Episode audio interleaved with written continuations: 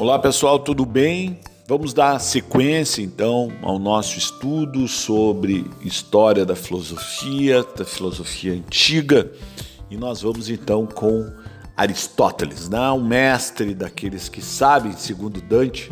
Aristóteles foi um filósofo que explorou diversos campos do conhecimento, da física, da biologia, zoologia, lógica.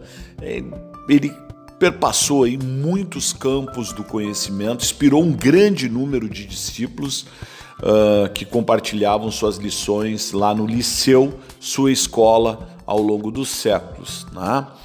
Uh, como afirmou Barnes, né, uh, foi um colosso intelectual, pois nenhum homem antes dele contribuiu tanto para o ensino. Né? Nenhum homem depois dele pôde aspirar a rivalizar com ele em termos de realizações. Ok? Então, este Aristóteles, nascido em Estagira, como né, não poupou estudos e investigações ao longo da sua vida.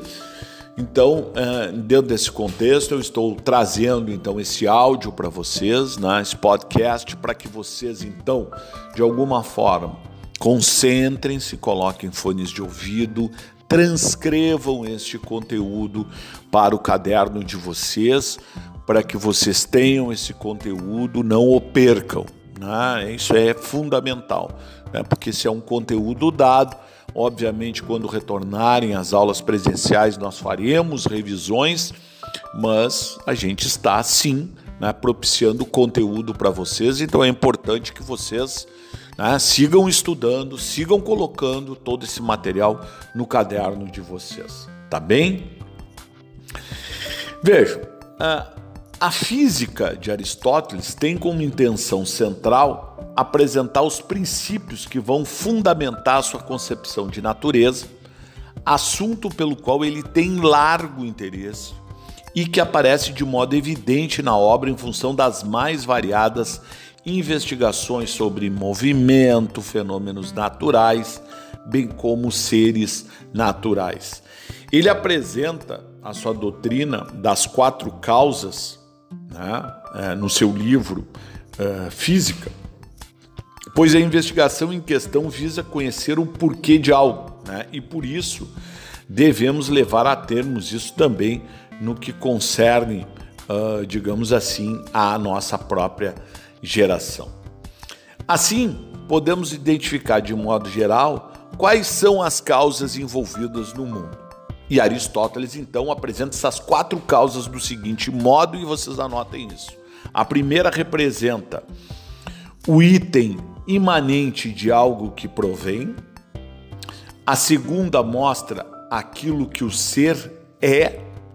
A terceira, aquilo de onde provém o começo primeiro da mudança e apresenta o fim aquilo em vista do que. Ou seja, a gente representa isso da seguinte forma: né? uma causa material, uma causa formal, uma causa eficiente e uma causa final. Né? E a gente exemplifica isso a partir do exemplo da estátua de bronze de um cavalo. A causa material é aquilo do qual a estátua é feita, ou seja, o bronze. A causa formal é o que permite estabelecer uma definição, dizer o que é a estátua. A causa eficiente é quem faz, é o escultor, né? é quem moldou aquela escultura. E a causa final é o resultado, o fim, o acabamento, é aquilo em vista de que se faz algo, isto é, a estátua pronta. Em geral, esse é o modo que Aristóteles concebe as quatro causas que serão retomados na sua obra Metafísica. É, e por que metafísica? Porque vem depois da física. Pois enquanto a física trata dos processos que ocorrem no mundo natural, a metafísica tratará de uma temática que envolve argumentações que contêm outros interesses que aqueles desenvolvidos na sua filosofia natural. Então veja, Quando a gente fala em metafísica de Aristóteles, né? Metafísica, ela não é um título cunhado por Aristóteles. Possivelmente o termo tenha sido criado por Andrônico de Rhodes, editor das obras de Aristóteles, por tratar de temas que para ele viriam depois daqueles tratados na sua filosofia natural, na sua física. E por reunir tratados que possuem contextos, datas, origens e argumentações diversas, o que se reflete nas diferentes abordagens que encontramos ao longo do tratado, onde a metafísica pode ser como um estudo das causas, né, uma ontologia. Então, como ele vem depois da física, Andrônico o nomeou como metafísica, né, depois da física. Veja, um dos conceitos centrais da metafísica aristotélica é o da substância. E esse conceito ele é tratado em duas obras. Em primeiro lugar, ele aparece no capítulo 5 das categorias, onde ele aparece dividido em dois tipos. O primeiro sentido da substância, é, Aristóteles diz o seguinte: abre aspas, a substância é o que se diz propriamente, primeiramente e antes de tudo. É o que, ao mesmo tempo, não se diz de um certo sujeito e não está em um certo sujeito. Por exemplo, tal homem tal cavalo. Fecha aspas. Mas ela também tem um segundo sentido, as espécies, né? Por exemplo, a espécie homem e o gênero animal. Logo, Aristóteles apresenta a substância primeira, o indivíduo, tal homem ou tal cavalo, e uma substância segunda que se refere ao universal.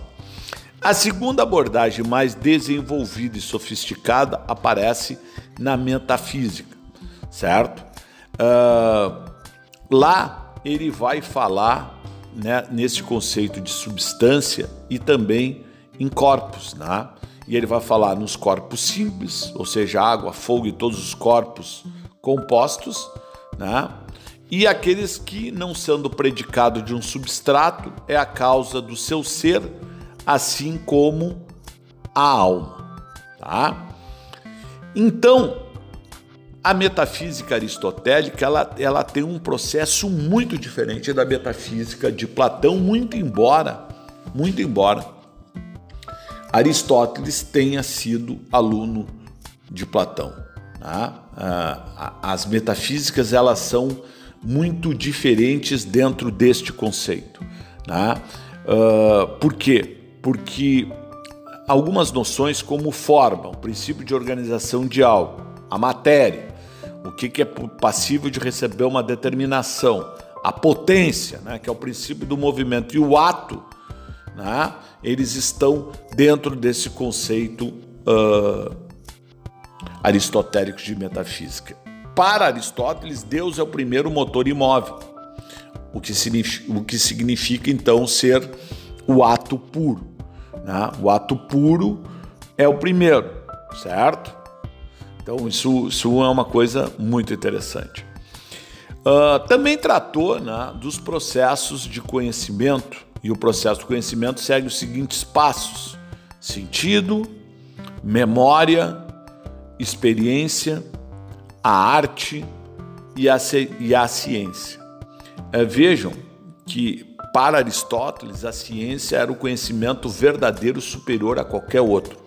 É o conhecimento das causas não estando submetida a nenhum fim prático. Veja só que interessante. É a busca do conhecimento pelo conhecimento, já que vê o seu fim nela mesma. Lá nos segundos analíticos, né, Aristóteles ele chega a definir o conhecimento científico dizendo o seguinte, abre aspas, julgamos conhecer cientificamente cada coisa de modo absoluto, e não a maneira sofística, por acidente, quando julgamos conhecer a causa pelo qual a coisa é, que ela é a sua causa e que não pode essa coisa ser de outra maneira. Então a ciência aristotélica ela é demonstrativa e ela funciona como um sistema dedutivo. Ou seja, a demonstração é chamada por Aristóteles de silogismo científico, uma sequência ordenada de deduções. O silogismo científico existe somente quando as premissas são verdadeiras e Aristóteles, então, em cima disso, cria né, um conceito de lógica aristotélica, é o primeiro conceito de lógica né, real assim que nós vamos ter na filosofia. Então, por quê? Porque ali ele vai tratar das características da ciência, causalidade e a necessidade das conclusões. Sem essas duas condições, não há conhecimento científico, pois o que está sujeito à mudança não permite demonstração ou definição. Então Aristóteles ele é um pensador extremamente importante, né? E que vai ter reflexos depois lá na Idade Média, ele vai ter reflexos depois é lá na Idade Moderna, né? uh, uh, com a, as discussões provenientes em cima do seu pensamento. Aristóteles é, assim, no meu entendimento, né? É, em matéria de produção científica, o maior dos três, né? maior que Sócrates, maior que Platão, em função da quantidade de obras né? que ele produz e obras que transcendem o tempo, obras que chegam até o nosso tempo.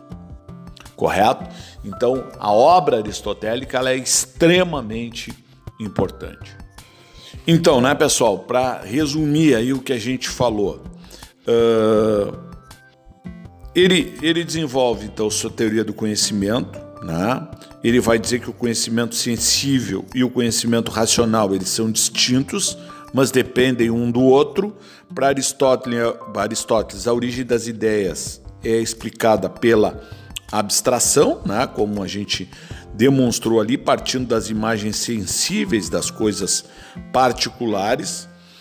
Uh, a filosofia primeira não é primeira na ordem de conhecer, já que partimos deste conhecimento sensível Uh, nós falamos ali também em matéria e forma, né? Matéria é o princípio indeterminado de que o mundo físico é composto e a forma aquilo que faz com que uma coisa seja o que é, né? Dentro daquela ideia do conhecimento pelas causas, né? E trabalhando também aquela ideia de substância, né? Até porque costuma se dizer que Aristóteles trouxe as ideias do céu à terra porque para rejeitar a teoria das ideias de Platão, ele reuniu o mundo sensível e o inteligível no conceito de substância. Cada ser que existe é uma substância. Certo? Então vamos encerrando mais um dos nossos episódios. Nesse a gente tratou um pouquinho sobre Aristóteles. Aristóteles, um dos grandes pensadores da antiguidade. Agradeço a participação de todos, o carinho, muito obrigado por todas as mensagens. Vamos para uma próxima e fico aguardando vocês aqui no meu perfil. Tchau, tchau. Obrigado, até o próximo encontro, até a próxima. Então, nesse conceito, uma rejeição à teoria das ideias de Platão ok? Então, volto a dizer, copiem isso no caderno de vocês, né, com muita calma, né, reflitam sobre isso e participem das nossas aulas de tirar dúvidas, porque isso é fundamental. Não é uma matéria fácil, né? vocês terão muitas dúvidas e eu não gostaria que vocês ficassem com elas, tá bem? Grande abraço a todos.